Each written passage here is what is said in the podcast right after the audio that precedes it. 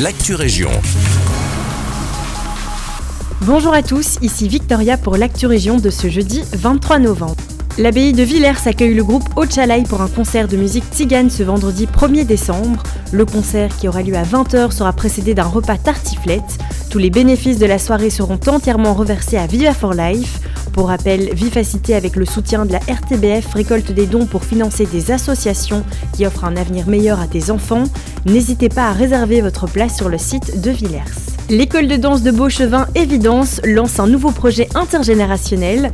Dès ce 25 novembre, 60 élèves de l'école de danse proposeront un spectacle de danse interactif dans des maisons de repos, l'occasion d'offrir un peu de joie et de partage aux résidents.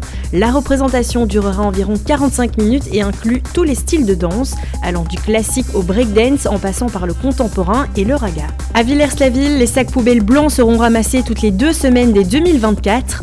En effet, le contrat pour le ramassage arrive à échéance en mai 2024. Le collège a décidé de poursuivre la collecte des sacs blancs, mais une fois tous les 15 jours seulement, afin de maintenir un coût raisonnable. Une campagne de communication sera lancée à partir de janvier pour annoncer ces changements aux Villersois.